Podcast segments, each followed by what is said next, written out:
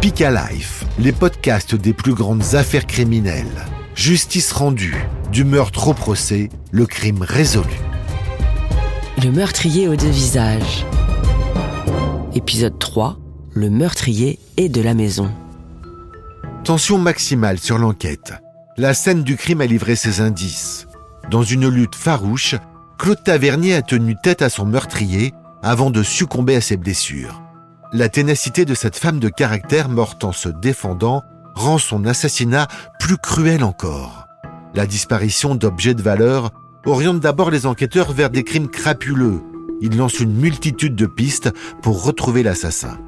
C'est alors qu'ils découvrent la voiture de la victime, abandonnée près d'un camp de gens du voyage. Une opération d'envergure est lancée. Plusieurs hommes sont arrêtés et les enquêteurs ont un atout dans leur manche.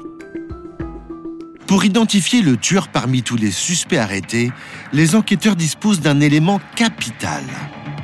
Sous les ongles de la victime, ils ont retrouvé des bouts de peau et un ADN inconnu, probablement celui du meurtrier. Dans les jours qui suivent, des comparaisons sont effectuées avec l'ADN des suspects. Mais les résultats sont négatifs, rien ne correspond. Alors les gendarmes vont démultiplier leurs recherches caméras de surveillance, enquête de voisinage. La petite ville de Barbezieux est passée au crible. Ils ont compris que ce crime, qui était peut-être un assassinat, n'était pas ordinaire. Et très rapidement, ils ont mis des gros moyens pour faire une enquête extrêmement rigoureuse.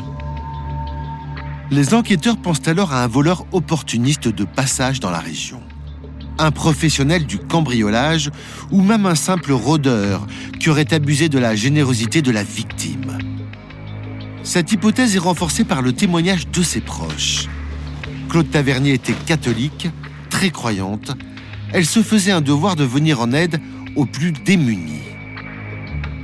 Il était connu que ma belle-mère, si on sonnait chez elle, donnait un sandwich, quelque chose à manger, quelque chose pour se rafraîchir, etc. Elle nous avait dit parfois, oh, ça m'arrivera des bricoles, c'est pas possible, elle dit un de ces jours, ça m'arrivera des bricoles. Et on lui disait, on lui dit, il faut peut-être quand même euh, faire attention aussi. Moreau, ben, me dit, elle a, la confiance de Dieu, et puis voilà. Les gendarmes interrogent tout le monde. Et très vite, on leur signale un SDF aperçu à proximité de la belle demeure le soir du drame un homme d'origine croate dénommé Mario, peut-être le meurtrier. Il est interpellé dès le lendemain sur une route. Mais là encore, son ADN ne correspond pas à celui retrouvé sur la scène de crime. Les gendarmes font de nouveau chou blanc. L'enquête piétine.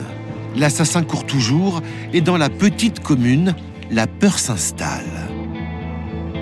Pour rendre un dernier hommage à Claude Tavernier, tous les habitants se mobilisent. On se dit c'est pas c'est pas possible des choses comme ça ça ça devrait pas arriver on n'est pas bien il y a un malaise on dit il y a quelque chose qui, qui se passe euh, on a peur finalement on a peur et elle était tellement gentille cette femme elle ne méritait pas ça. Ce jour-là en tête du cortège Daniel est choqué par la disparition de cette brave grand-mère. Elle a rassemblé Barbezieux. Elle qui, était, qui, était, qui aimait les gens, là, du coup, elle a rassemblé. Euh, mais vraiment, il y avait des, des, gens de, de, tout milieu. On a tous pensé à, elle. Enfin, vraiment, c'était pour elle. Des tas de gens qui qu'on ne connaissait pas, mais simplement, ce sont des gens de Barbezieux qui sont sentis concernés directement parce que c'était arrivé à quelqu'un qu'ils avaient soit connu, soit croisé, soit entendu parler, et puis, et puis quelqu'un de, quelqu'un de la ville. Dans tous les esprits, la même question. Qui a bien pu commettre un crime aussi horrible Dans cette commune, à ce stade, les enquêteurs sont à la recherche d'un cambrioleur déguisé en gendarme. Mais ils commencent à douter et osent même envisager que cet homme en uniforme soit un vrai gendarme, l'un de leurs collègues. Le scénario paraît invraisemblable, mais c'est la seule piste que les enquêteurs n'ont pas encore explorée. Les gendarmes se mettent alors à éplucher les dossiers de tous les militaires qui ont servi dans la région, et ils sont des milliers. Vous avez une liste, je, de, crois me souvenir, de 5000 noms de gendarmes, euh, anciens gendarmes, réservistes, etc., etc. Enfin, des gens susceptibles d'être euh, passés par Barbezieux à un moment ou à un autre, de connaître maman plus ou moins, de l'avoir rencontré professionnellement ou pas, et d'être là. Le directeur de l'enquête en personne se charge d'éplucher les dossiers et très vite, un profil se détache du lot. Un ancien gendarme de 27 ans. Il s'est rendu 15 jours avant le crime à un festival de musique métal et gothique. Un univers qui semble très éloigné de la rigueur militaire aux yeux du directeur de l'enquête. Le haut gradé est catholique et pratiquant. Ce détail lui met la puce à l'oreille. Il se dit que quelque chose ne tourne pas rond dans la vie de cet ancien gendarme. La foi est quelque chose qui est important pour, euh, pour le, le responsable de l'enquête. C'est le plus grand des hasards, mais c'est comme ça. Voilà. Il se trouve que c'est quelque chose, c'est une des valeurs qu'il qu'il porte. C'est pour ça qu'il a commencé par lui. Mais il avait absolument rien contre lui. Voilà, il était, il était sur la liste et il a commencé par lui à cause de ce détail. 23 août 2012, deux mois après le drame, Mathieu Boelen s'est convoqué à la gendarmerie de Barbezieux. Et au fil des interrogatoires, les enquêteurs vont aller de surprise en surprise. Buelans, qui est convoqué au départ comme simple témoin, ancien collègue de gendarmerie, euh, va rapidement susciter des interrogations qui vont amener les enquêteurs à le placer en garde à vue.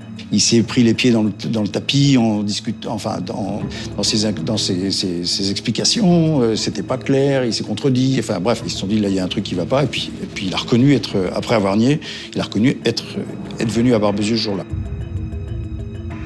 Acculé, le jeune homme se met rapidement à table.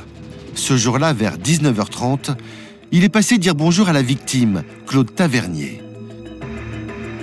Les enquêteurs découvrent avec étonnement que Mathieu Boelens la connaissait. Il était intervenu à son domicile quelques années plus tôt, à la suite d'un cambriolage, alors qu'il était encore en fonction. Peu avant 20 heures, il salue la vieille dame.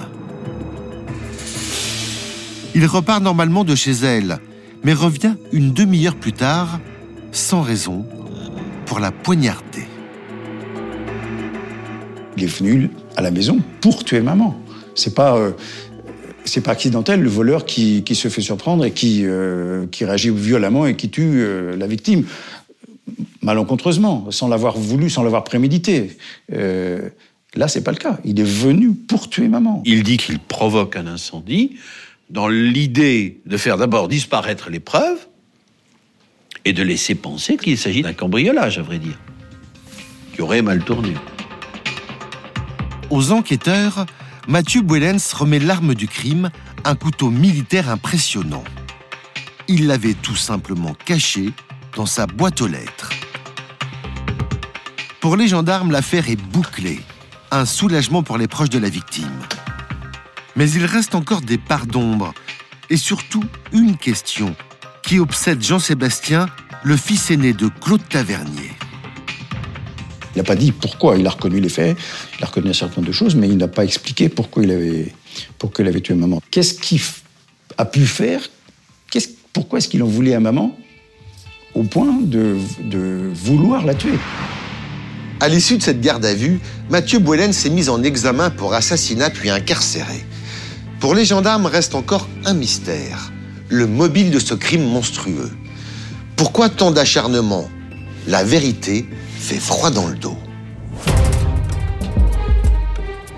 Quelle motivation guidait le bras de Mathieu Boelens Pourquoi s'est-il acharné sur sa victime? Pour le savoir, écoutez le prochain épisode.